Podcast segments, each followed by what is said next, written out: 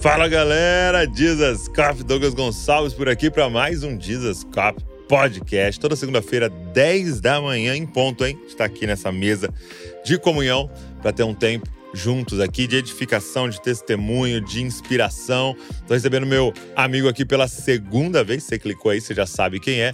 Eu tenho certeza que vai ser uma conversa inspiradora, provocativa para a gente pensar e para a gente ser inspirado pelo que o Senhor tem feito aí ao redor do planeta. Ó, antes da gente começar, deixa eu só te falar do novo livro que a gente está lançando, que é Discipulado Começa com contemplação, Samuel Whitefield. Livraço, Como Ver Jesus Muda as Nossas Vidas. E eu queria que você fizesse o pedido para chegar aí na sua casa. Nós vamos fazer ou já fizemos, se você está assistindo isso depois, algumas lives é, falando sobre o livro, lendo junto o livro, vai ser muito legal. Então pede o seu para você ter esse material aí, junta com a sua galera para estudar esse livro, que é fundamental. Eu nunca tinha ouvido nada sobre discipulado é, da forma que o Samuel coloca nesse livro.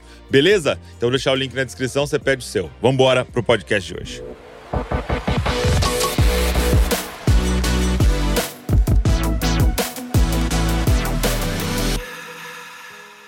Meu amigo. E aí, Douglas? Luca Martini.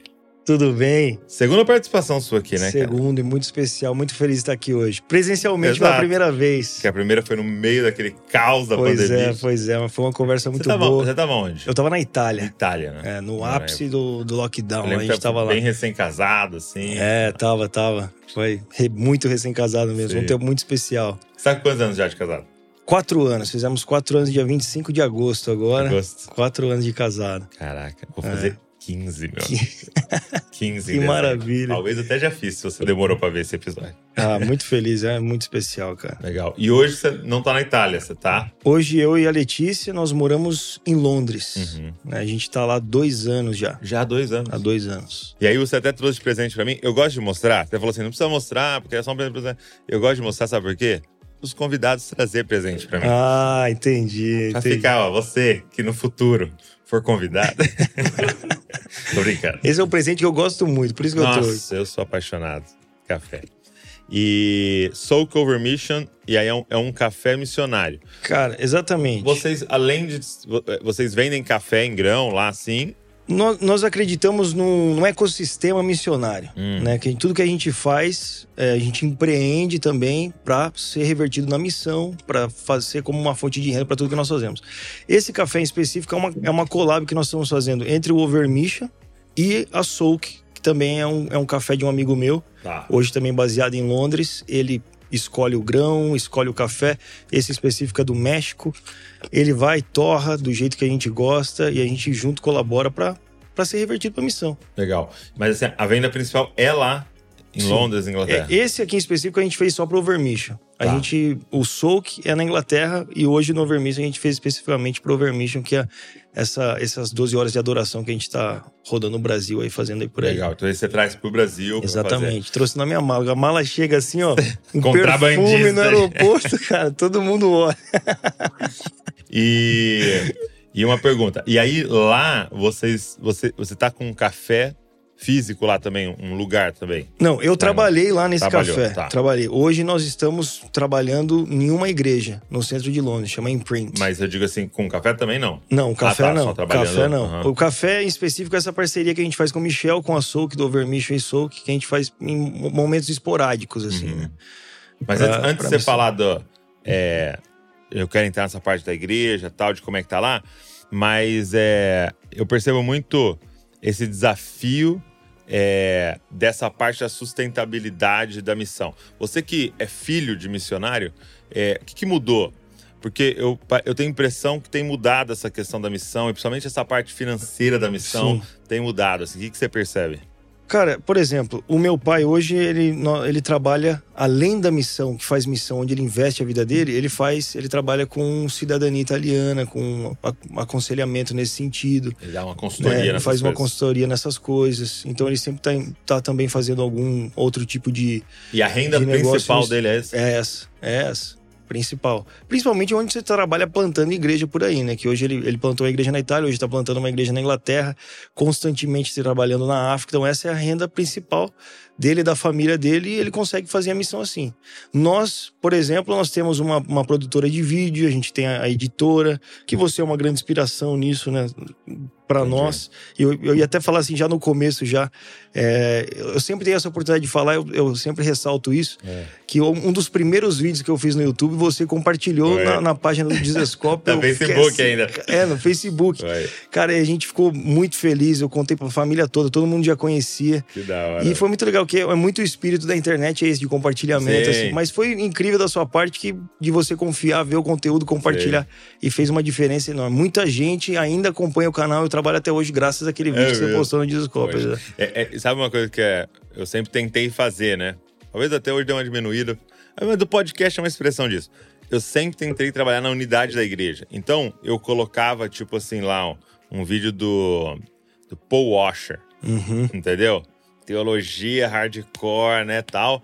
Então, na sequência, eu queria pôr um Entendeu? De, tipo assim, legal. alguém na rua pregando o evangelho legal, com a linguagem muito simples e tal. E aí, quando eu vi vocês, eu falei, cara, isso aqui, a gente precisa disso aqui. Legal, foi. entender isso aqui misturado com aquilo lá, entendeu? E, é, esse equilíbrio, foi... isso é incrível. É, isso é incrível. Legal. Mostrando a multiforme da graça de Deus Exato. na igreja, várias gerações, várias idades. Bom, foi muito especial. de verdade. Para mim, a gente carrega essa isso lembrança. Faz o quê? Cara, faz Uns muito tempo. Oito anos, nove anos? Porque Acho que faz uns 7, 8 anos. Faz é. uns 7, 8 anos. Né? Faz, faz bastante que tempo. Foi muito especial. Época boa do Facebook. É, muito boa. é, o Facebook tá extinto agora, Pô, praticamente. Dó, cara. Mas aí é nisso, cara. A gente trabalha assim, tem Entendi. editora, tem produtora de vídeos, tem a, a nossa. Nós fazemos. É, desenvolvemos é, marcas também, então um monte de coisa assim. Hoje Mas nós... ainda tem mantenedores? Cara, tem, tem, uhum. mas a, a, principalmente não, não, é, vem, não é com mantenedores, uhum. não é. Venda de, de, livros, principalmente. Meu pai foi, desde o início, ele falou assim: leva um livro com você, você deixa a mensagem lá ah. com você, algo que vai te ajudar. E isso realmente fez toda a diferença no, no percurso. A gente Meu começou a construir, é, construir a partir do livro. Porque é uma, é uma, fonte do seu trabalho, você trabalhando, você tá deixando uma mensagem. Não, e, e o livro é win-win, né? Porque é ganho e ganho. Porque é, você tá vendendo, né? Vai te dar uma renda, você vai trazer arroz e feijão lá para sua casa, né? Não sei se é arroz e feijão lá em Londres. É, a gente ama arroz e feijão em qualquer lugar do fazer, mundo. Né? é, você vai trazer a comida sua casa, só que você tá deixando uma mensagem, né? Então não é tipo igual vender uma caneca, né? Tipo, você vai ter o lucro Sim. ali, a pessoa leva para casa, vai te ajudar. Mensagem. Mas o livro, né, cara? Você fala assim, mano, continua a transformação que eu quero causar, né? Pois é. Então pois o livro é. é, é então fez legal. toda a diferença, cara. Eu aconselho muito. Todo mundo tá começando a falar assim, cara, você tem que ter o seu material, coloca seu coração no que tá queimando seu coração agora, escreve um livro, leva, deixa essa mensagem, isso que vai te abençoar. E até, e foi assim. Eu, eu diria para as pessoas que estão nos ouvindo é o que, que eu fiz no início, e até hoje, né? É livros que mudaram sua vida. Vai lá na editora, cara. Exatamente. Um, pega um, um, dinheiro, vai num investimento lá, pega 50 desse livro que mudou sua vida, e aí você vai vender. E o lucro é menor, lógico, se você fizer o seu, mas é, você vai estar distribuindo aquilo. Gente, isso aqui, ó, transformou minha vida, lê esse negócio aqui, e aí já ainda vai te ajudar, entendeu? Então, é, é. leva livro. Exatamente. Livro é uma coisa muito especial mesmo. É, e as pessoas são enriquecidas com isso. Conteúdo que transforma. John Wesley fazia muito isso, né? Levava Sim. livros, as pessoas. O, o investimento, o, o, o, financiamento da missão metodista foi muito por conta disso na Inglaterra. Foi, cara. Né? Os caras iam de livro, levava, deixava literatura, Sim. liam e transformou uma nação esse tipo de coisa. Nação. Cara, hoje eu, eu chego em lugares e encontro pessoas que têm, às vezes, mais o DNA do Desascope. Assim, a visão do que, às vezes, alguém de Bragança, porque o cara leu tudo que a gente é. foi indicando. Exatamente. E, e, não adianta, eu sou resultado desse, desse todo esse conteúdo que eu acessei, li, estudei. Então, se um cara lá em, em Belém do Pará tá lendo tudo isso daí, o resultado vai ser muito parecido, né? Exatamente. Então é, é muito doido isso. É, né? hoje nós temos alguns missionários, amigos, pregadores, que a gente faz isso. A gente manda livros para eles e ajuda eles na missão. Eles estão lá na estrada, estão fazendo, estão rodando, deixa a literatura, vende, coopera com o que eles estão fazendo. É muito isso que você falou. É que para mim o que aconteceu comigo no início foi, foi, foi muito uma coisa esquisita. Hum. Né? Eu escrevia um blog. Eu comecei ah, a escrever num blog. E o blog foi hackeado. Uhum. Então, por conta do blog ser hackeado, virou um livro por acaso. Né? Foi um muito hackeado. bom. e foi, um, assim, impressionante o que Deus realmente nos manteve na estrada, fazendo, plantando igreja, indo Que- de um lado para o outro, nas missões pelo mundo afora, por conta do hackeado. É, a gente, não sei se você viu lá, a gente vai começar uma escola missionária Uhum. aqui no Desascope, né? Então começa em fevereiro de 2024. E a gente vai receber, estamos nos organizando para receber 100 é, jovens, adultos Incrível. que querem fazer missões, principalmente plantando igreja, né? E uma das aulas, assim, que a gente quis colocar em vários dos bimestres é empreendedorismo. Entendeu? Para que o cara consiga aprender a levantar o sustento dele de múltiplas formas e principalmente no online, né? Sem Que dúvida. hoje é uma oportunidade gigantesca, porque o cara pode estar lá em Londres, mas tendo um negócio no Brasil, que Sim. é a forma mais fácil para um brasileiro fazer e que gere recurso porque ele está fazendo. É, nesse próprio café que nós trabalhamos, que eu comentei da Soul, que o Michel, nós trabalhamos num café numa região é, que é uma região muito alternativa de Londres. Que é, o café. é Cross? é, não, é Brick Lane. Brickland. É tipo, é tipo uma rua Augusta em São Paulo, ali em Londres. Muito alternativa mesmo. E ali o café funciona há 10 anos como uma igreja. Na quarta-feira tem os cultos e os funcionários são missionários que vêm para Inglaterra e trabalham no café com a visão de estar pregando durante o dia, Hum, construindo uma comunidade, servindo aquela região, mas também empreendendo assim. que né? louco. E trabalhando e funcionando dessa forma. Que louco, cara. Agora, eu fui é, em, na Europa nessa última vez, algum, talvez um, dois anos atrás, e, e assim, havia um- uma fala em relação à Europa, e eu não sei se estou sendo muito generalista ao falar Europa, né? Porque eu, eu fui ali em Londres, em Paris, nos centros, né? É, havia uma fala em relação à Europa, é a Europa daqui a alguns anos vai se tornar um lugar completamente ateu e tal, né? Então, você percebia esse movimento muito por causa da academia, né? Por causa do, do intelectualismo e tal. A Europa vai ficar cada vez mais ateia, mais ateia. E aí eu cheguei lá, cara, eu fui, por exemplo, numa praça, assim, eu acho que era King's Cross. E containers de gente lendo à mão, é, jogando tipo um tipo de um tarô, é, fazendo essas paradas. Eu falei, pô, isso não é ateu, isso aí. Não, é não, não. bem, bem crença, né? Vamos dizer assim, né?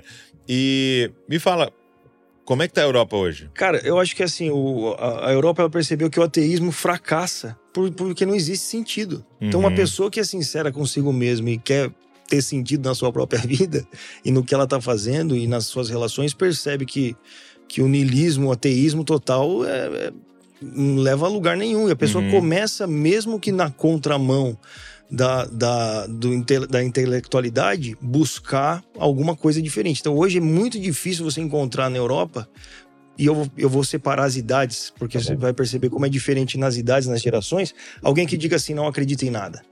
É muito difícil. Sexta-feira passada mesmo eu estava fazendo evangelismo lá, nessa mesma região.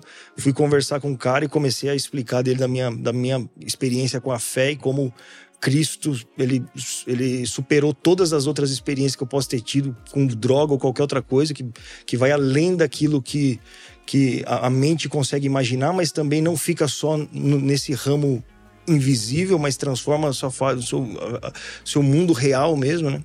Deus se fazendo, se fazendo homem, então é mudando a nossa realidade aqui também. E o cara, cara, super curioso, querendo entender, porque realmente acredita que existe algo mais. E eu tô falando com inglês hoje, ali. Não é um cara que vai falar, não, isso é uma besteira. Não, isso, nossa, você falando assim é, é diferente. É Deus nos liberta. Pô, eu achei que Deus nos escravizava, a religião nos escravizava. Não, Deus realmente é, é que nos liberta de tudo isso e tal.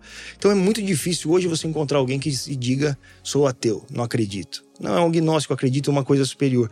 A questão da fé, Douglas, Hum. na Europa, e eu acho que a gente acaba encontrando isso aqui no Brasil mais menos, é que é o seguinte: a fé que é exposta para o europeu não é algo que ele deseja que seja verdade Hum, entendeu? Porque ele tem uma, uma, uma, uma herança da, da religião muito forte. Hum. Por exemplo, eu fui numa na cidade com a minha esposa, em Canterbury, onde chegou o evangelho na Inglaterra.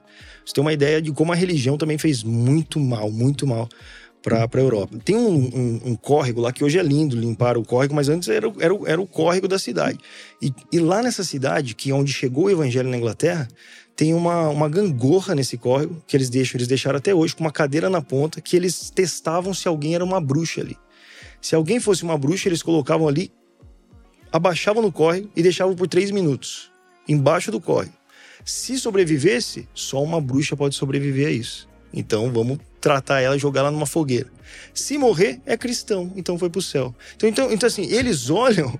Não, você vê a loucura da religião. Realmente existiu muita coisa Ou era absurda. morrer, morrer, né? Era Exatamente. morrer. Então as pessoas poderiam olhar, eles olham como uma, muitas vezes, como um folclore. É. O cristianismo como um folclore. Então Tanto eu que, que eu percebi assim, algumas falas assim, você- cara ia pregar Jesus e a pessoa, você quer que a gente volte pro tempo medieval? Que Exato. coisa retrógrada, essa- nesse Você sentido entendeu? da Exatamente, porque cosmovisão da igreja. uma, da religião, Da religião. do Estado, entendeu? Da disputa que não era espiritual. Poder, né? Exatamente.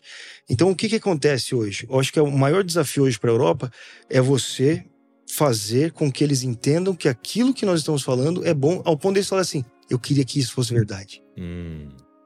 Entendeu? É levar eles para essa conversa. Nossa, eu queria que isso fosse verdade. E aí, quando a pessoa fala, eu quero que isso seja verdade, aí a gente mostra que é verdade. A gente pode provar com fatos que é realmente verdade. A questão é que a fé que eles conhecem do cristianismo é uma fé que eles não querem. Eles não querem o que eles conhecem. Eles precisam conhecer a fé real ao ponto de desejar o que nós temos. É muita conversa de Jesus com a mulher samaritana. Hum. Né? Ele vai construindo aquela conversa com ela ao ponto que ele fala: então, me dá dessa água, me dá dessa água. É muito disso. Porque basicamente ela tava, eu não quero dessa religião aí. Exatamente, caras que mas fala essa que a gente não água- é nada. É. Então é, eu acho que com o europeu a conversa é nesse lugar, entendeu? Uhum.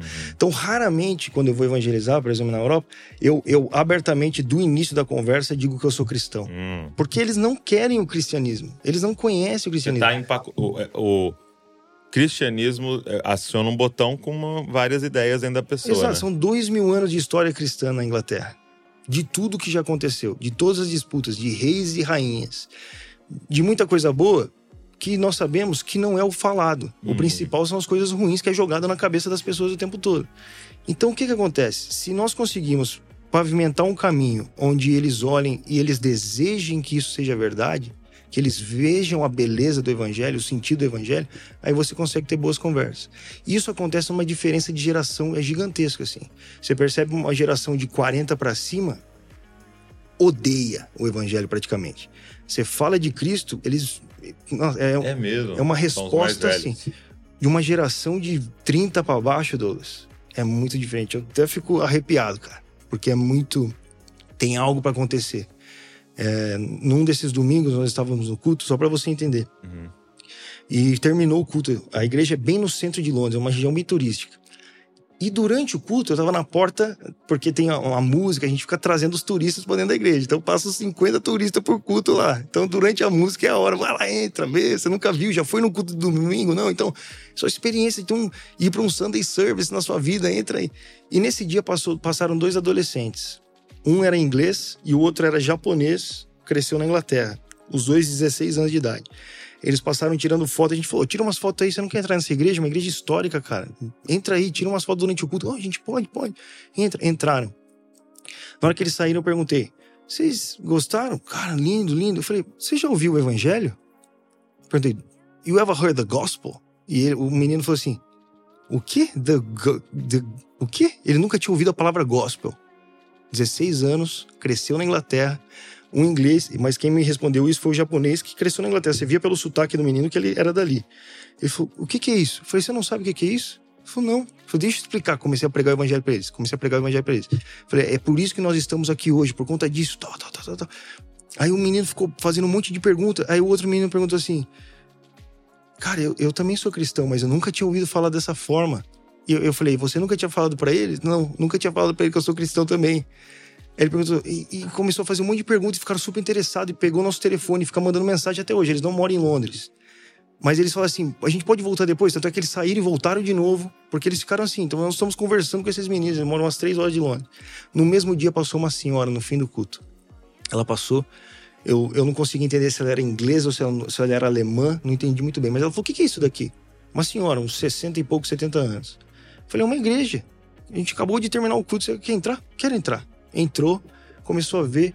Aí eu, como um bom brasileiro, achava que toda senhorinha ia ficar muito feliz De que ver tem um um prédio monte, bonito. é, um prédio bonito e um monte de jovem adorando a Deus. Cara, na hora que eu entrei, a mulher tava transtornada dentro da igreja. Falou: o que, que vocês estão fazendo aqui? Eu falei: a gente veio para um culto.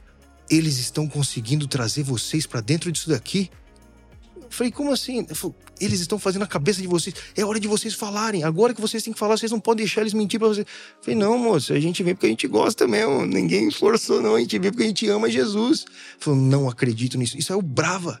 Brava. Então você percebe, cara. Parece que é uma geração que. Maculada, né? É, e uma geração que não sabe nada sobre o evangelho. Não sabe nada. É como se tivesse dado uma resetada. Exatamente. Uma página em branco, porque os pais também não quiseram passar nada para eles. É, é mais ou menos é a quarta, quinta geração apóstata na Europa. Hum. Na Inglaterra, principalmente. Então, super curiosos, cara. Então, as conversas são muito boas. Eles, eles realmente eles encontram. Você acredita nisso? É, eu acredito nisso. E você conta e fala e tal. Então, tem uma abertura gigante para para algo que eles não, não conhecem. Então por isso que se abre para tarô, para tantas outras coisas, entendeu? É, são, são espiritualistas, né? Exatamente, exatamente. E é a hora da igreja entrar ali e mostrar a fé, cara.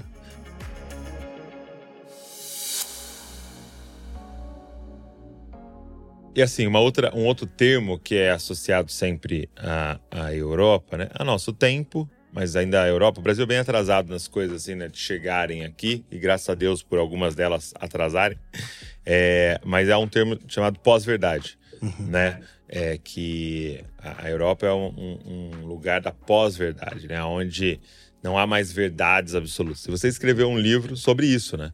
É, a temática do livro é isso. Achei genial o tema, né? Não concordo nem discordo, muito pelo contrário. Então é, é uma, é uma brincadeira, né? Do não concordo nem discordo, muito pelo contrário, que fala de tipo assim: eu não tenho opinião nenhuma, não tem nem sentido a resposta que eu tô dando e tal. E é muito isso, né? Porque é, é, essa aqui é a minha verdade, mas também eu respeito a sua verdade, então é meio que um concordo, mas não posso discordar. Exatamente, no final e não tem pelo verdade contrário, e na verdade, no final é tudo muito líquido, sem nada pra gente agarrar, né?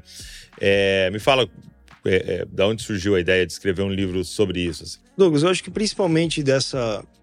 Nós temos, nós como Outreach, ministérios que nós trabalhamos, nós temos sempre buscado essa, essa geração para fora da igreja. Então, o meu diálogo é muito buscando o pensamento do mundo. Tá. Né? O que eles estão sentindo, o que eles estão falando, o que, que eles precisam ouvir, como eles precisam ouvir, como nós vamos levar o evangelho. E aí, só que no meio desse dessa discussão com o mundo, eu comecei a perceber que muito dentro da igreja se parecia com o que o mundo pensava. Hum. Então, a, a, tese que da onde surgiu esse livro é que existe hoje, principalmente no Brasil, uma geração cristã secularizada. Uma okay. geração cristã secular.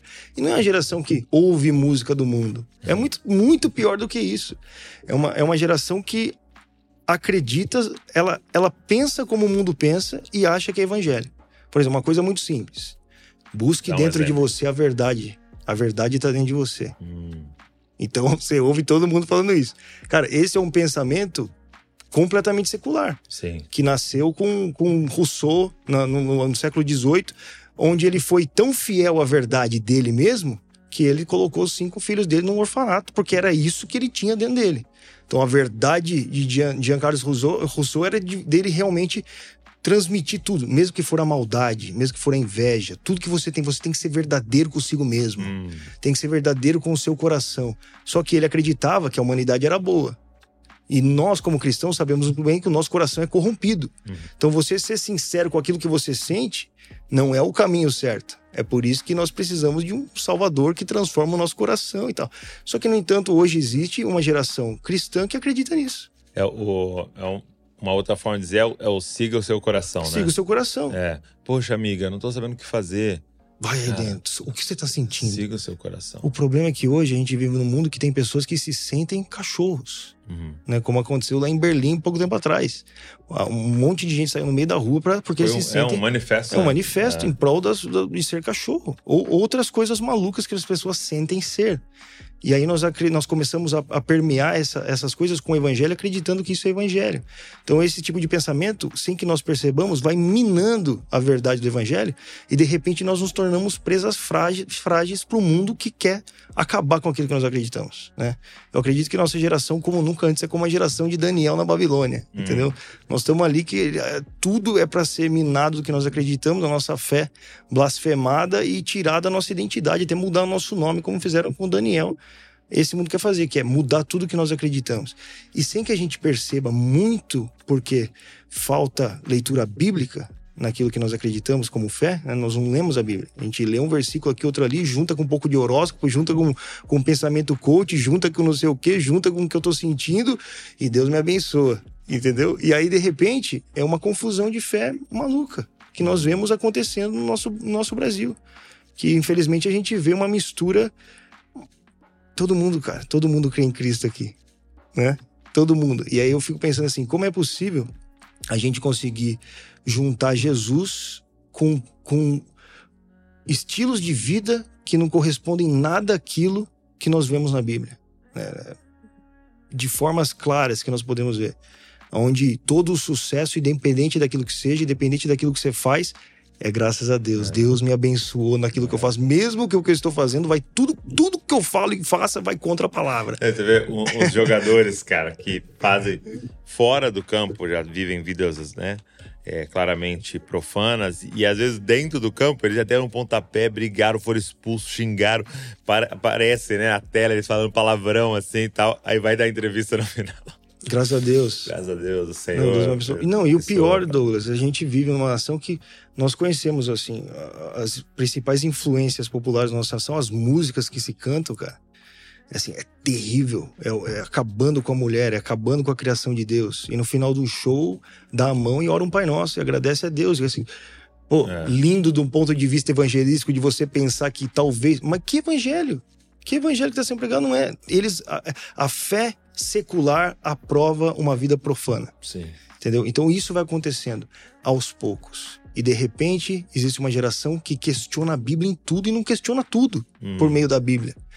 O, não é que se olha o mundo a partir da Bíblia, olha a Bíblia a partir do mundo. Deixa o, o, o jornal fazer hermenêutica da Bíblia, né? Exatamente. E ah, não então, usar a Bíblia é... para ler o jornal. Né? É, e de repente, nossa, a Bíblia, eu acho que a Bíblia é preconceituosa mesmo. Não, a Bíblia é machista mesmo. É, é, é, é, preguiça de ler, né? É preguiça de ver, Sim. é preguiça de um pouco mais a fundo na Europa. Como você pode dizer que é, na história, como você pode dizer que a Bíblia é machista se foi a Bíblia que deu um lugar para a mulher, uma, um, um, no mundo, por exemplo, o mundo romano, onde a mulher não tinha nenhum nome. Sim. O nome do, o nome feminino era só uma variação do nome do pai ou do marido dela.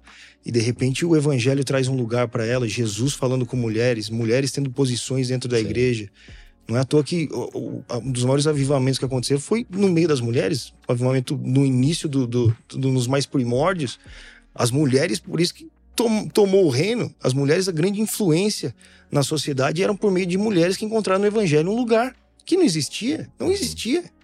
E aí, de repente, mas porque nós não conhecemos a Bíblia, não conhecemos a história, não conhecemos Deus, deixamos que um pensamento secular dite o que a gente acredita que a Bíblia é. Então a Bíblia está falando isso segundo o que o mundo tá, o mundo interpreta. Não é, não é, nós não interpretamos mais o mundo através da Bíblia. Então essa é uma preocupação, porque de repente você não vai, você não, você não acredita mais no Evangelho. E de repente você abandonou o Evangelho. É o que aconteceu na Europa.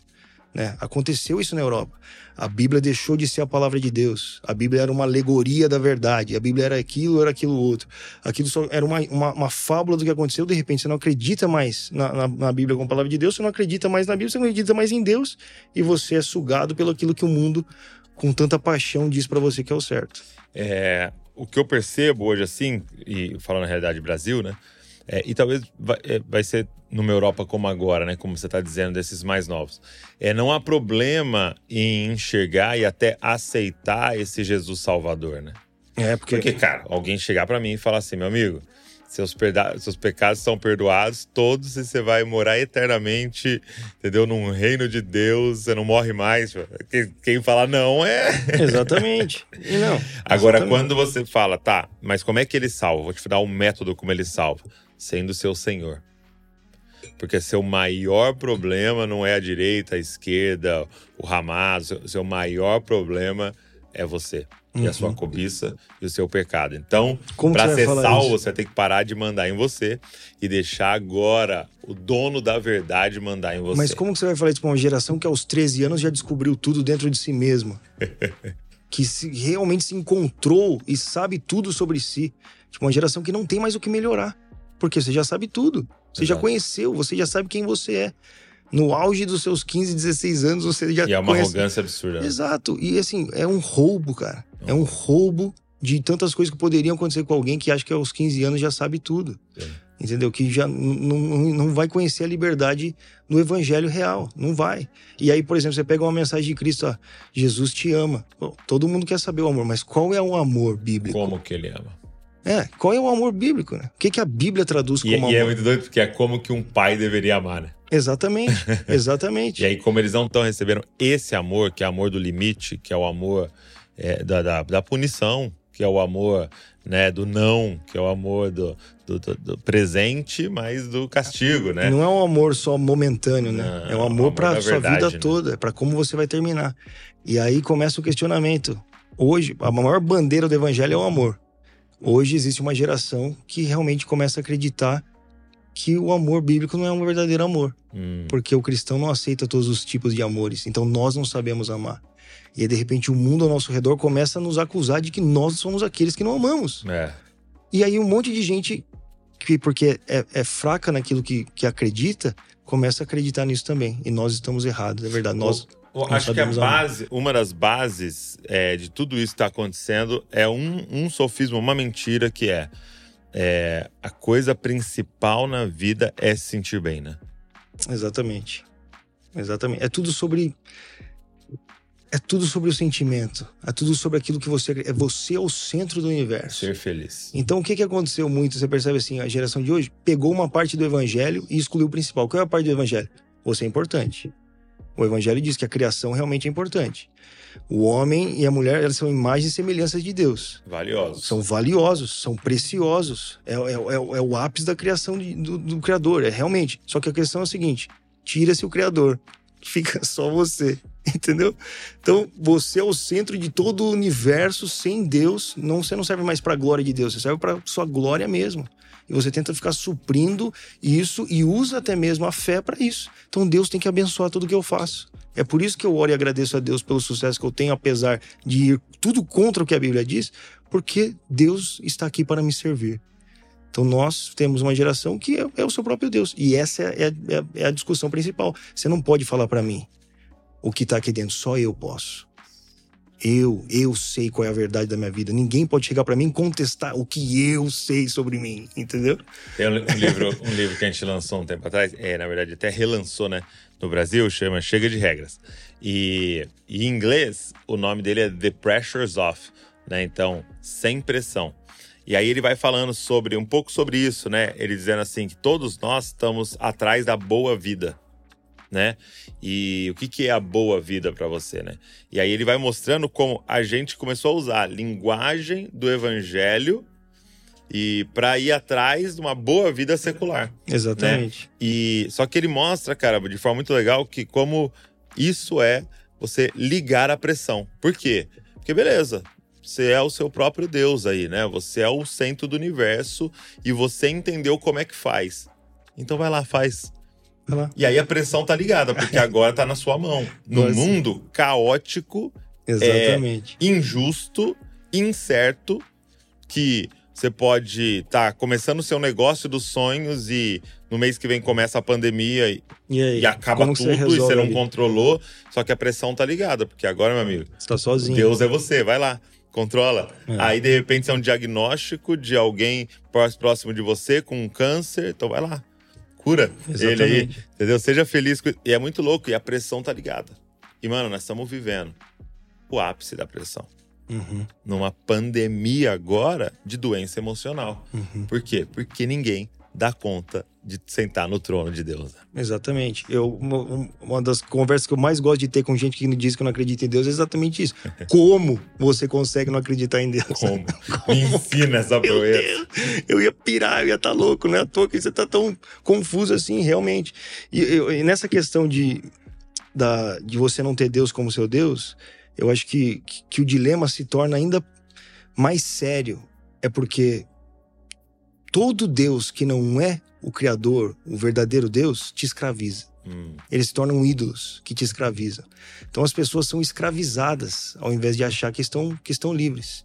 É só a, a, seguindo a Cristo, só Jesus pode nos libertar realmente para a vida que Ele nos, nos, planejou que nós tenhamos, que é servindo a Ele. Quando Deus não é o nosso Deus, nós somos escravos de algum outro Deus.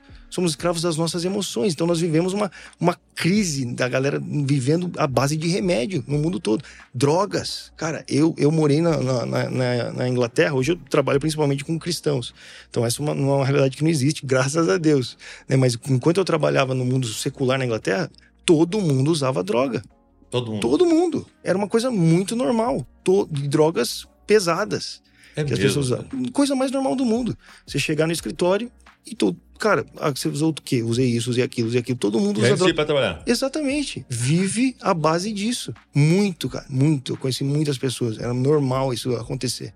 Por quê? Você precisa sustentar uma realidade, essa pressão que você não consegue. Então você se dopa para continuar vivendo. Você se torna escravo, sempre escravo. É escravo do dinheiro, é escravo da atenção, é escravo da performance, é escravo do que a pessoa vai fazer, é escravo da empresa, é es- escravo da carreira, é, é escravo da cultura. Tu- tudo te torna escravo. Nada te liberta.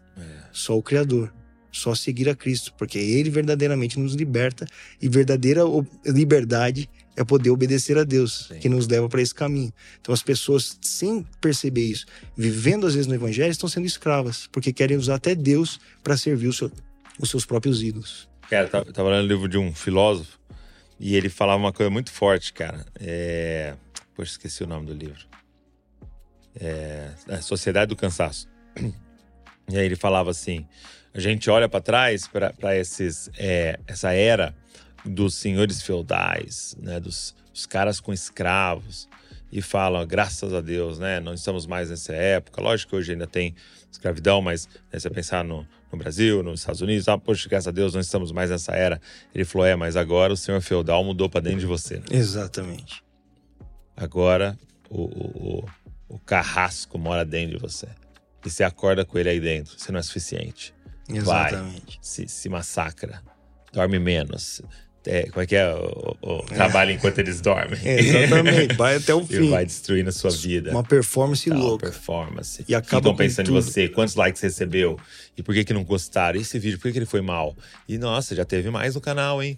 E tal. E vai. E isso é o ministério. E por que que foi tanta pouca gente no domingo? E o que, se tal. def- o que que é sucesso no fim, né, cara? O que, que é sucesso? E, e é uma roda de hamster, né? Você tá Exatamente. correndo atrás do nada, né? Exatamente. Então isso é muito do que eu falo aqui. Esse é o pensamento secular. Sim. O pensamento secular não é o cara pecar delibera- deliberadamente. Não é o cara sair e trair a sua esposa. Não é, não é, não é esse o perigo do pensamento secular. Isso o cara sabe que tá errado. Ele sabe que ele tá indo pro caminho de morte, claro. Sim. Eu acho que o, o principal perigo é, é essa vindo de uma forma muito sutil, É. entrando em como nós é, construímos a nossa vida. De repente nós estamos construindo nossa vida sobre a areia e vai bater um vento, cara. E na hora que o vento bater, cai tudo, Sim. entendeu?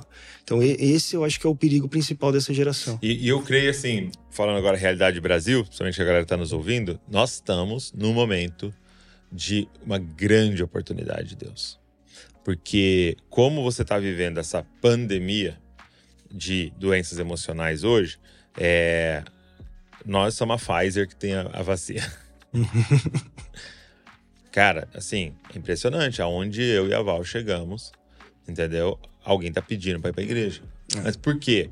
Porque ela, não- é, ela já tem grana, por exemplo. Um dos exemplos, tenho grana, mas eu tô infeliz. Eu tenho esposa e filho, eu tô infeliz. Eu fui lá e fiz a cirurgia que eu queria fazer Não no meu resolve. rosto, não sei o quê, e eu continuo infeliz. Vocês têm alguma coisa aí? Entendeu? Aí você fala, vem. Vem que nós vamos te mostrar. E, cara, é muito louco que as pessoas estão caindo em si, que não tá dando certo. Entendeu? Então, assim, é uma mega de uma oportunidade. É um desastre num aspecto, mas olhando em outro aspecto, o sofrimento é uma bênção de Deus Sim. Pra dizer, não tá dando certo. Não tá dando certo. E, cara, é, se a gente chega com essa verdade, uma outra coisa tá acontecendo, não sei se você tá experimentando isso. É, lá não, mas aqui. É. Os pais estão desesperados. Por quê? Porque eles deixaram rolar esse, é, essa ideia. Só que agora eles querem chegar e falar, marra. filho, não pode. É. Aí não pode por quê? Mas eu li que Uhum. é, eu- se, eu, se eu quero, eu posso, não sei o quê. Não vai. Mas como você vai me dizer não vai? Você com tá base no quê? ultrapassado, você não sabe. Exato, já- já é. E aí como é que ele bate e fala, não, é porque eu tô mandando.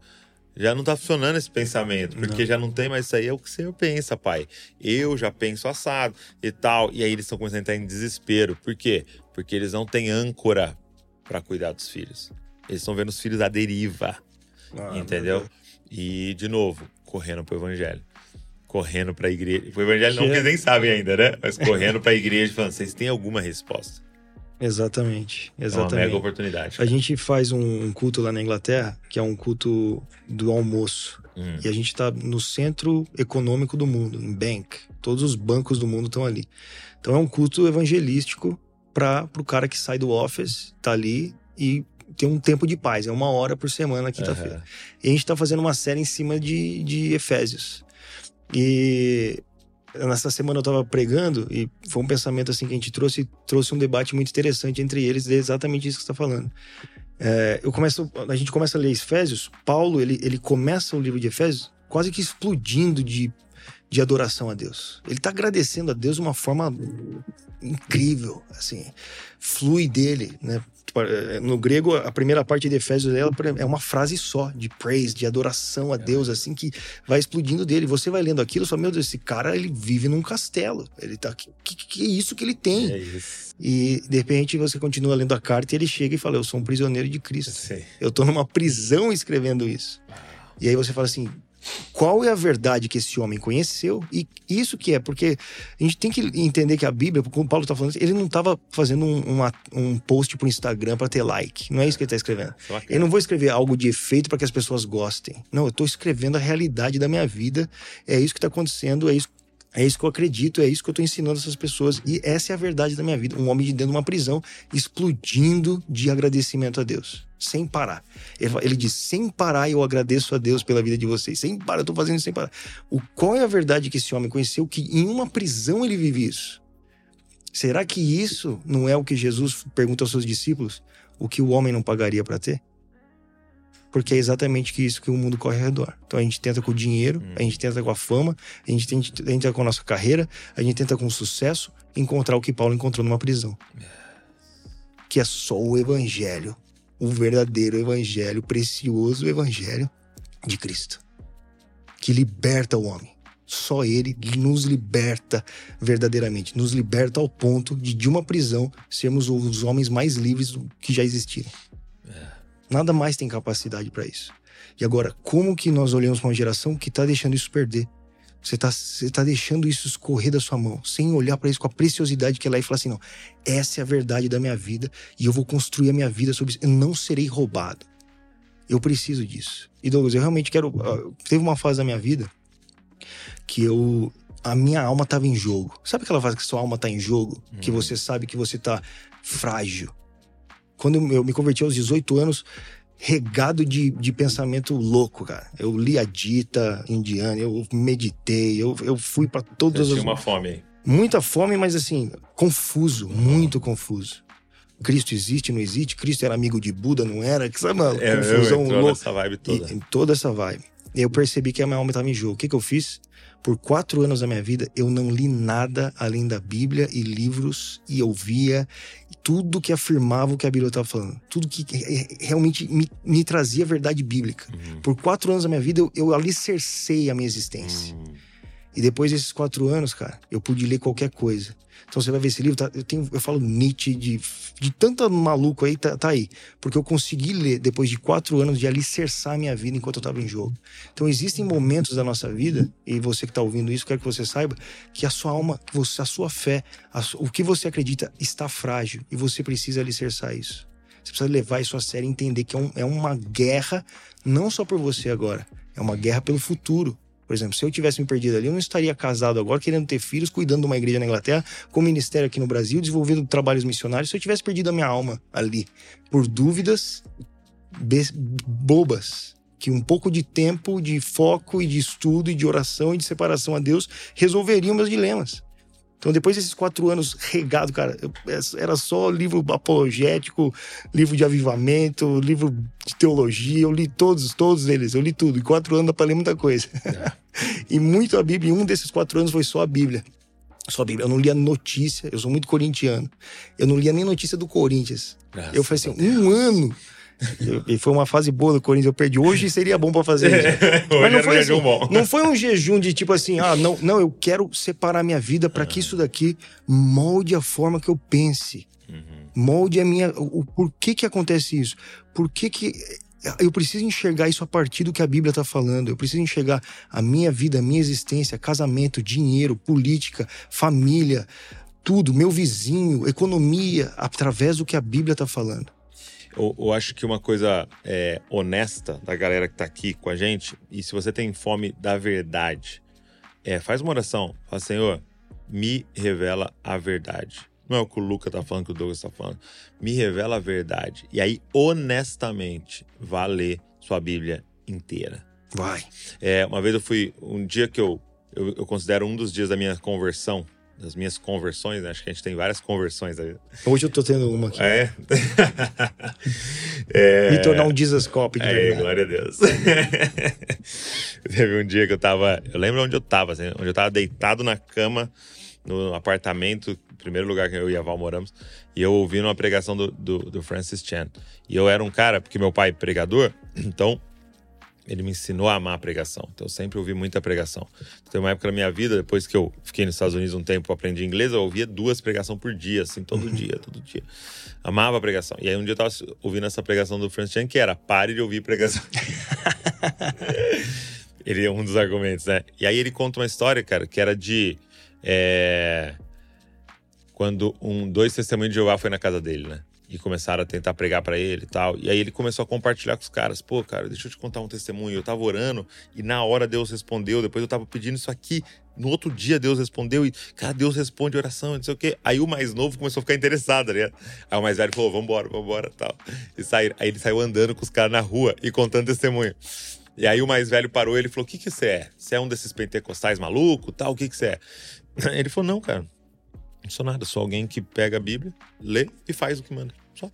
É só isso que eu faço. Ele falou: Ah, tá aí seu problema. Porque você não tem como entender esse livro se um dos nossos líderes não te explicar. Ah. Aí ele parou chocado e falou: Não, não. Tá aí o problema de vocês. Porque se eles estiverem mentindo para vocês, vocês não sabem. Então eu quero desafiar vocês a pegar esse livro, ir para casa, ler inteiro e tirar as mesmas conclusões que seus líderes tiram que Jesus é um anjo, não sei o que, não sei o que. E aí ele voltou para casa assim, né? Tipo, como se tivesse vencido uma batalha apologética, né?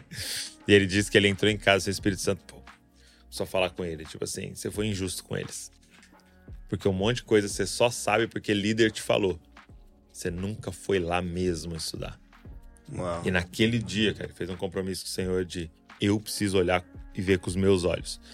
E aquele dia eu fiz esse compromisso com o Senhor. E aí eu fiz a mesma coisa, cara. Não foi quatro anos, foram meses. Falei, eu vou reler minha Bíblia inteira. Quem que é o Espírito Santo? Eu ouvi amigos e pessoas que eu confio falando, e, e a maioria das coisas eram verdade. Mas eu quero olhar com os meus olhos. Uhum. E então, assim, cara, gente quer fazer um desafio honesto para você. Faz uma oração. Deus, eu quero a verdade. Eu não quero o cristianismo, eu quero a verdade pega a Bíblia e vai ler inteira honestamente uhum. e vai você estudar os textos, o contexto, o que estava acontecendo ali e, e, você vê e se que coloque em humildade diante da verdade. Sim. Deixa ela te, te destruir, é. te construir. É mesmo Deixa que ela, ela, te confronte. Exato, ela tem que fazer isso. Se, se for a verdade. É, se você concordar com a Bíblia diretamente tudo, a primeira vez que você lê, você é, é um anjo, eu não sabia. Alguma coisa tem você. Ela é não é contra tem... nós. Né? Ela vai quebrando a nossa vida. Quando a, a palavra de Deus diz que a Bíblia é uma espada, não é uma espada para matar os outros. Porque é muito doido quando Jesus tá é, lutando, vamos dizer assim, contra Satanás no deserto. Isso é muito chapado. Isso é muito louco. Porque ele tá lá, aí Satanás vem, transforma essas pedras em pães, ele saca a espada. Ele saca a espada. Tá escrito. Só que aí você pensa, né, que ele vai atacar. Sabe o que ele faz? Ele enfia nele nem só de pão viverá o homem. Quem está com fome? Satanás? É ele. É ele. Uau. Nem só de pão viverá o homem, mas de toda palavra que sai da boca de Deus. Então ele está pegando a espada Nele e mesmo. matando qualquer coisa que daria um lugar para aquele que ele está batalhando. Então não é uma espada para matar os outros, né? É uma Sim. espada para é verdade. Fiar em si mesmo, né, cara? É. E, e é um, tirando, presente, é um de presente Deus. de Deus. É um presente de Deus. De libertação. Quando, né? quando, você começa a perceber o que a Bíblia faz na sua vida e como ela te liberta para viver. Nesse mesmo versículo que fala que ela, aquela espada diz que ela é luz hum. para iluminar o nosso pensamento, para dizer o que nós estamos pensando certo e errado. Ela é luz, ela mostra a verdade, ela mostra o caminho. É um presente de Deus para nós, que a gente respeitar ela, como Bonhoeffer dizia, se nós colocarmos a Bíblia onde ela deve ser, como a palavra de Deus, é. ela será. sobre a nossa vida. E ela vai mudar a nossa vida realmente. Você pode fazer esse teste. São testemunho, são testemunho é, nosso. Se coloca diante dela com humildade, deixa ela te destruir, te reconstruir. E veja.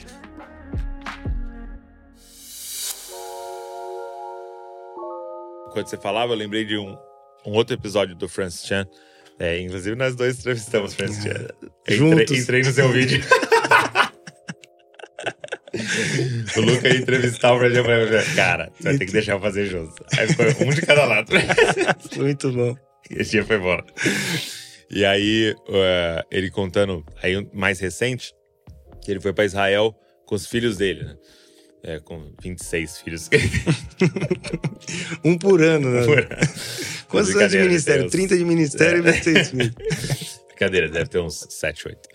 É, ele foi para Israel com alguns filhos dele. E aí ele dizendo que ele parava nos lugares lá assim, aí ele pegava a Bíblia, aí ele falava assim pra eles, ó, seguinte, aqui tem 5 mil anos. Esse texto que tem, tem partes aí tem 5 mil anos, entendeu? E homens e mulheres derramaram sangue. Você imagina um livro conseguir chegar depois de 5 mil anos na sua mão, entendeu? E, e, e, a gente está seguindo isso aqui. Tem homem e mulher dando a vida hoje, sangrando, morrendo em algum lugar. E homens e mulheres morreram durante toda a história. Tem sangue nesse livro para chegar até aqui.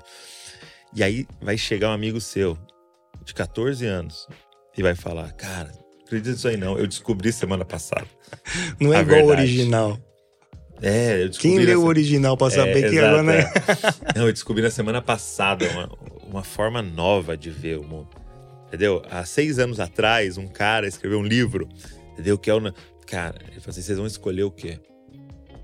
Entendeu? O seu amigo do Minecraft. Exatamente. profissional em Fortnite. Pois é. Entendeu? Ou você vai escolher essa, essa história inteira aqui de homens e mulheres derramados. Que moldou nosso é, mundo, cara. Então ele falando, então, vocês vão ter que fazer uma escolha, cara. E acho que não precisa de muita sabedoria para saber o que você deveria estar tá baseando a sua vida nela, né? Exatamente, exatamente. Isso é muito forte, mano. E a palavra tá aí na nossa mão. Nossa, em todas e depois, as versões. Né? No fim, é, nesse livro, a última frase é assim: então esse é um apelo de volta, não à razão, mas a Cristo. Hum. Então é a, a, nossa oportunidade de conhecer Cristo mais uma vez, diante da nossa, da nossa Bíblia. Encontrar ali realmente o Cristo que moldou o mundo, que falou e tudo se fez. Muito bom. É a luz que verdadeiramente ilumina a, aos homens, que Sim. traz vida para os homens. É você encontrar isso, não, não olhar para essas palavras só como mais uma, um post no Instagram, mas a, a palavra viva de Deus. É, muito bom.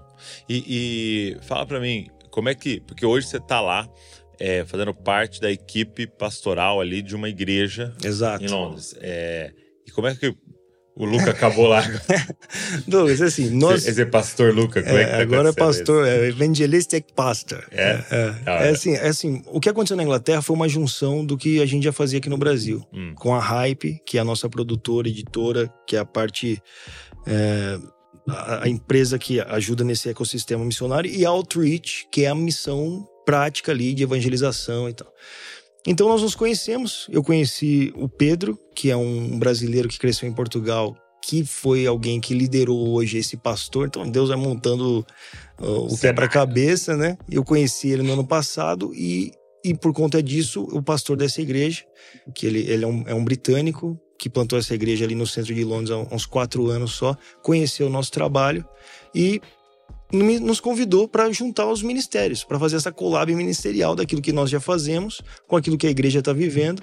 E eu assumi essa parte, então, da igreja de ser essa parte da, do evangelismo, da missão, da, do discipulado. Agora nós estamos desenvolvendo um trabalho de, de, de, a gente chama de cruise, que é, por exemplo, um grupo de célula nas universidades ali na Inglaterra, que tem muito universitário. A faixa etária da igreja é de 18 a 35 anos. Não tem nem idoso nem criança. É muito jovem, assim. Muito jovem mesmo. Interessante. E é impressionante o número de jovens, gente faminta, mas realmente muitos universitários, gente que trabalha ali nos escritórios. Então nós estamos com essa parte, né? O Twitch está responsável por essa parte de desenvolver. E agora, essa semana passada, nós terminamos o nosso primeiro seminário de evangelismo. Que eu vou dizer para você, quando nós começamos, Eu achei que ia dar umas duas, três pessoas. Eu, a Letícia e um amigo meu que não pode É. faltar, que vai estar lá, né? e foi surpreendente, cara. A gente fez quatro sexta-feiras e a última sexta-feira a gente sairia para evangelizar. Mais de 30 pessoas vieram para evangelizar no final dessas quatro sexta-feiras. Mais de 30 pessoas jovens, assim. Eu até postei o vídeo essa, essa semana no meu canal desse evangelismo. Saindo na rua, se você olhar, pensar, eu olhando para a Europa um tempo atrás, isso para mim era Impensável. impensável. Nunca iria acontecer. A fé, você tá sempre na defensiva, né? Você via aqueles jovens indo, cara, nós vamos pregar a verdade como se ela fosse verdade, pois ele é a verdade. E indo em lugares assim, Lucas, por exemplo, nós fomos lá para Shoreditch, que é um lugar, como eu falei, Augusta de Londres. É muito alternativo, a galera outro tipo de pensamento, né? Uma galera revolucionária assim, recebendo o evangelho, a gente adorando a Deus ali, indo de um em um e conversando e orando pelas pessoas. Então tá acontecendo mover. E é isso que a gente tá fazendo hoje lá na, na igreja. Então nós temos, nós assumimos um dos cultos, que é o culto das 5 da tarde. Tem culto 10 da manhã, culto 2 da tarde culto das 5 da tarde. Culto das 5 da tarde é o que a gente tá cuidando, tá treinando uma equipe ali. É o culto mais evangelístico, porque Aham. nós estamos lá, vai ser, vai ser assim, né? E tá sendo incrível, cara. Tá sendo uma experiência muito especial, que não é o que a gente esperava. Nós tínhamos uma palavra para voltar para Inglaterra, eu e minha esposa. Nós ficamos por dois anos tentando discernir, entender e vendo pela fé, buscando no Senhor, ajudando aqui e ali, até que o Senhor nos estabeleceu ali nessa igreja, que é em Print, London. E é, é milagroso o que está acontecendo. Um dos, dos cursos que nós fazemos, o das 10 da manhã, é na igreja do John Newton, que o John Newton pastoreou lá. E foi de lá que eles trabalharam todo o movimento para abolir a escravidão no Império Britânico. Meu Deus. E hoje o pastor lá, ele é britânico, descendente de nigeriano. É o pastor da igreja lá e continua esse trabalho, né? Buscando de outras formas ainda alcançar as pessoas e trazer essa verdade. Então, muito E- especial. E assim, então aí é um culto em inglês, então não é Tudo uma inglês. igreja para brasileiros. Não, é né? uma igreja, para tudo inglês, inglês. e pro. Tudo que a gente faz é inglês. E tem mais Mas graças a Deus pelos ou brasileiros. mais- Sim, Não, tem lógico. muito mais inglês. Muito mais. Eu digo assim, mais inglês ou mais é, estrangeiros ingleses, vamos dizer assim. 80% da igreja são, são britânicos. Gente dali mesmo. Tudo é inglês, tudo ali. Agora a gente chegou, graças a Deus, tô vindo os brasileiros, porque os brasileiros são, meu, os caras tão pau pra toda a obra, pô. Os caras tão pra, assim, é, e eles gostam muito, cara. Porque vem esse coração disposto a servir. Então eles gostam muito, eles gostam muito. E, mas é tudo em inglês. Tudo que nós fazemos é em inglês. é, os treinamentos, os cultos, o conteúdo, é, é tudo em inglês mesmo. E tem, não tem como não ser, né? Porque a gente tá bem no centro de Londres. É uma região assim, é, é a City of London. É, Seria um desperdício, né? Exatamente, é, é o centro da cidade romana de Londres. É bem ali. Então, são igrejas históricas reconhecidas. É o mesmo cara que construiu aquela igreja, construiu a St. Paul's Cathedral, que é a principal igreja de Londres, Catedral de Londres, né? Então, não tinha como ser diferente. E, e é para essa, essa, esse povo que a gente tá lá. E, e qual que é a diferença, por exemplo, da Itália ou alguns outros lugares que você esteve e tal para Inglaterra, para Londres de forma específica? Cara, eu acho que. Bem diferente? a- a- é bem diferente, é bem diferente. Por exemplo, Eu na digo a Itália. pregação do evangelho. tá? É, na Itália nós, nós estivemos no sul da Itália, Hum. que é uma, uma região muito católica. Então, assim, na Itália, alguém falar que é ateu é uma blasfêmia É no mesmo? sul da Itália. Então, hum, tipo, você vai falar de Maria, você vai falar de Jesus, você vai falar da igreja, você, tem que, você fala com mais cuidado. As pessoas ainda carregam essa, esse, essa re- reverência, entendeu? É? O que é diferente do norte da Itália. O norte da Itália, cada vírgula é um, é um palavrão xingando Deus. Eles xingam Deus. Os palavrões são xingando Deus. Tem um italiano que eu trouxe aqui hoje, o David, Ah, tá aí pra, Tá Aprovar. trazer isso. Ele é do sul, ele é do sul. Ele é um cara que foi ali do sul, é um presente de Deus pra nós aí, que entrou na família, meu cunhado agora. Não conheci ele lá pregando evangelho. Mas assim, o sul da Itália é diferente. Então é um povo muito aberto, cara. Muito, um povo de fé, povo aberto, povo que conhece a tradição religiosa, não conhece a Bíblia, mas respeitam muito a Bíblia e conforme eles vão ensinando a Bíblia, eles vão se entregando a ela. Eu vi coisas incríveis na Itália.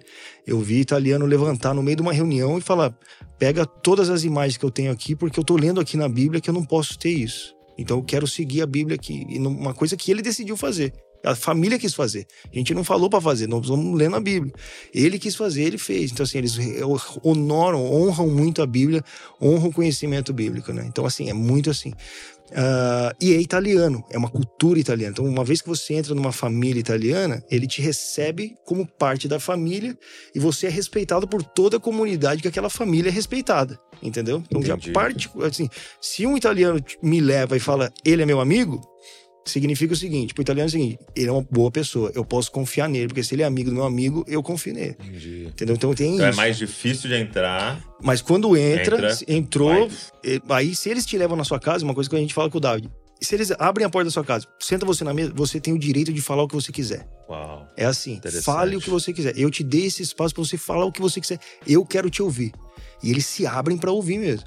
A Inglaterra não, eu, você nunca vai na casa de ninguém na Inglaterra. É mesmo. Não vai. Não se encontra nas casas. Se encontra num, num café, se encontra num pub. O inglês vai muito. Mas você não, não visita a casa, é outra cultura. É uma cultura muito diferente. Nem por isso não existe abertura para se pregar o evangelho, mas é diferente. Londres se torna ainda mais diferente porque é uma cidade, uma metrópole, uma capital é. de muitas culturas. Né? Então cada é lugar tem um. Né? Exatamente. Então muda muito. Sim. A forma que se aproxima. E hoje em Londres eu percebi, por exemplo, o quanto ter uma igreja histórica tá abrindo portas. É mesmo. Tá abrindo portas. Porque... Achei que seria o contrário. Não, muito, cara, muito. Tá abrindo portas. Porque, de certa forma, as, ainda existe uma, uma questão assim existe um certo respeito. Se está sendo feito, não é uma bagunça. Uhum. Entendeu? Para o inglês é meio assim. É, é bem organizado. É, tipo, não, calma, vocês estão se reunindo aqui, vocês têm o direito de estar aqui nesse lugar, vocês fazem isso. Então, é, tem uma organização. Faz sentido. Se o, se o governo está permitindo, Exatamente. Tal, tem alguma. Tem, tem. Então, seriedade. Porque lá é tudo muito certinho assim. Eu, por exemplo, para atuar ali, tive que fazer vários cursos dentro de, de safeguard, que é de segurança, de como ajudar se acontecer alguma coisa eles são muito preocupados com, com esse tipo de coisa. Então, nós estarmos em um lugar onde é um lugar histórico e não é fácil estar ali, ou se nós somos autorizados para estar ali, nos dá uma, uma carteirada no sentido, nós estamos fazendo a coisa certa, uhum. entendeu? Então tem essa abertura. Na Itália e nas casas é o que dá essa abertura. Se alguém te recebe na sua casa e faz isso. É, e hoje, assim, na Europa, talvez você tenha ido ou tá ouvindo falar, é, quais são os lugares que estão mais abertos assim que você percebe? Ai, cara, eu.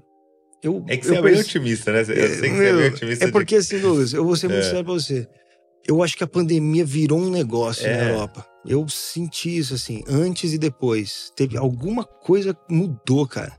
É muito Eu fico, todas as vezes que eu saio pra evangelho, a gente sai, a gente faz alguma coisa, eu vejo, você vê a abertura das pessoas, eu falo, Mudou Deus, o que, que tá acontecendo aqui? Então, porque, cara, eu, eu já fui xingado, eu ouvia coisas absurdas sobre Jesus, sobre Maria, sobre, da boca de um, de um europeu, da boca de um inglês. Não faz mais isso. Vocês eu cheguei pra um cara e falei assim: Ô, oh, você já ouviu uma boa notícia hoje? Ele falou: Não, na verdade não. Eu falei: Você quer ouvir uma? Eu falei: Eu quero. Eu falei: Jesus tá vivo. Eu falei: Jesus tá vivo. Ele, cara, por essa eu não esperava, Jesus tá vivo. Eu falei: É, você acredita nisso? Ele falou: Pô, cara, minha mãe é católica, mas eu nunca parei pra pensar. Jesus tá vivo. Caraca, sério? Cara, inglês Entrou. tá ali, tava fumando um cigarro na porta do no, lugar que eu passei assim, ele tava ali, falei, fui conversar com ele. Isso, um tempo atrás, Douglas, era assim. Sim, não dava tão certo. Não, eu ia ser, tipo, desprezado xingado o que acontece em algumas partes da Itália, o que não acontece na Inglaterra. Por exemplo, nós fomos evangelizar na própria Roma, e em Roma italianos em Roma, assim, xingando o Vaticano de palavras baixíssimas e xingando a gente por acreditar no evangelho e falando que era o câncer da humanidade. Italianos em Roma. Então, assim, tem ainda. acontece. Mas, de certa forma, existe uma abertura como não existia antes. Sim. E eu acho que também de encontrar pessoas que acreditam ao ponto de compartilhar, assim, tipo, abertamente falar, eu acho que mexe com as pessoas isso. É, eu vi uma vez, os caras estavam numa reunião missionária, assim, né? E aí os caras estavam num momento de oração.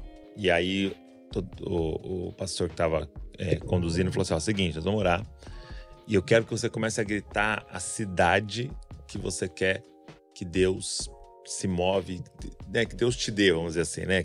A cidade é onde você quer que aconteça um mover do Senhor naquele lugar, que Jesus chegue. Aí beleza, né? Então, um, dois, aí os caras começaram a orar e os caras gritando o nome da cidade, né? E aí tinha um cara, tipo assim, tem níveis de fé, né? Porque, Porque se um cara grita, né? Sei lá, Roma, começa a gritar, no Vaticano, né? Aí um cara grita assim, Meca, Meca. Meca. É. Falei, caraca. Esse é um dos desafios. Esse tem fé. É. E eu acho que um dos maiores desafios é, é, na Inglaterra em específico, na Itália muito pouco, mas na Itália em específico é o mundo muçulmano. É. Muito mesmo. Nas universidades, muito mesmo. E hoje, assim, é, com a guerra que tá acontecendo em Israel tal, tá um alvoroço. Ó. Tá, tá um alvoroço. E assim, ah, todo fim de semana vocês estão reunindo 50 a 100 mil pessoas nas ruas. 100 mil pessoas nas É, ruas, cara. Pro-Palestine, eles chamam, né? Mas no meio desse pro-Palestine, eu acredito, eu realmente acredito, conheço pessoas que estão ali preocupadas com, com quem está na Palestina, civis, existem. Mas não- infelizmente tem surgido assim muitos vídeos de gente que está ali gritando para acabar com Israel mesmo, Uhum. no, no centro de Londres. Um antissemitismo. Então, um antissemitismo aberto na capital da, da nação que derrotou o nazismo, né? Então, assim, é um absurdo. Cara, isso era impensável, né? Exatamente. Como é tão fácil, isso que é louco. Caraca, mano. É muito rápido, muda muito rápido. Por isso, essa é a preocupação da gente se firmar na verdade, Hum. deixar a verdade ser verdade na nossa vida. Porque é muito rápido. Passaram quantos? 50, 50 e poucos anos, 60 anos desde que isso acabou. E já numa próxima geração, as pessoas, de novo, É. como é fácil de acontecer de novo. Então, abertamente, isso é uma discussão Tanto que está acontecendo. a, a campanha, né, do- dos judeus, e tem muito judeu em Hollywood e tal, e que fizeram muitos filmes, né, sempre bem o, o herói, né, destruindo o nazismo e tal, era, era never again, né? nunca, nunca mais, never again, never again. Cara, Hoje eu acho, eu sinceramente acho, que se sair uma marcha de gente vestida como Hitler, não ia ter problema. Eu acho, do jeito que tá, sinceramente. Porque agora é contra os judeus, então tá bom.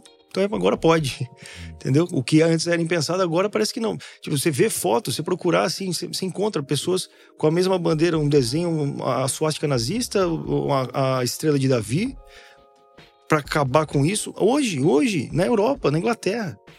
Então assim, tenta se esconder? Tenta. Tem uma, uma- tem uma parte da, da, da nação que realmente está preocupada com o serviço? Tem. Mas a gente não pode, não pode subestimar a maldade do ser humano. Tá? Não pode. Principalmente quando ela é regada por um altruísmo, né? Por um heroísmo, né? De você morrer por essa, por essa maldade que é que está acontecendo no Hamas e todas essas coisas. meu Deus, meu Deus. Cara, quando, quem quiser o livro, não concordo nem discordo, muito pelo contrário, onde que consegue encontrar? Cara, o livro está disponível no nosso site, que é hypebook.com. Você pode entrar lá nas minhas redes eh, sociais também você encontra o link. Se inscrever no Concordo nem Discord também vai aparecer. E alguns discursos também. o, o café tá disponível. O café é disponível. Online, agora né? é só presencialmente no Overmission. A gente vai estar dia 18 lá em Brasília. Hum, 18 do quê? 18 de novembro, agora, lá em Brasília, reunido uma galera muito boa. E vai só estar lá. Depois, se sobrar, eu acho que não, porque o café é muito bom. A gente vai É. disponibilizar online, mas por enquanto só presencialmente. Entendi, entendi. Que bom. Eu tenho aqui presencial. então o livro tá aí, gente. Vou deixar o link pra vocês aqui na descrição também, pra você poder acessar. Obrigado, mano. Douglas, eu que agradeço, cara. aqui. Muito obrigado Que alegria. mesmo. Mais Sempre uma sou muito vez. edificado em estar com você. Eu que sou, e eu agradeço mais uma vez. Não eu que sou. Sempre. Essa aqui eu vou ganhar. Ó, seu time tá melhor esse ano aí, mas nessa que eu. Yes! Vai, Braga! Vai. Torcendo pelo Bragantino, vai dar certo, vai, Vai, ganhar. vai dar certo. Mas muito obrigado mais uma vez, cara. Muito lindo tudo que tá acontecendo aqui. Obrigado por Deus. essa conversa, obrigado por todas as conversas que você tem enriquece tanto a nossa nação, enriquece tanto a nossa vida. Poxa, obrigado. E que Deus continue dando sabedoria, revelação, direção tudo Amém. que vocês estão fazendo lá. Amém. Amém? Amém. Obrigado você que ficou aqui assistindo, ouvindo, você que tá nas nossas plataformas aí é, de podcast. E eu queria te fazer um pedido, cara. Pega esse link, sai mandando pra todo mundo, cara. Tira uma foto aí da tela, põe nos seus stories, divulga pra galera. Eu tenho certeza que muita gente vai ser inspirada é, por isso aqui. Tem muita gente que tem chamado pra Europa, Oriente Médio, que vai ser inspirado por essa conversa aqui. Então, é, pega esse link, sai mandando pra todo mundo, curte também, se inscreve no canal pra você receber tudo que a gente tá produzindo aí. Deus abençoe você e não se esqueça, você é uma cópia de Jesus. Valeu.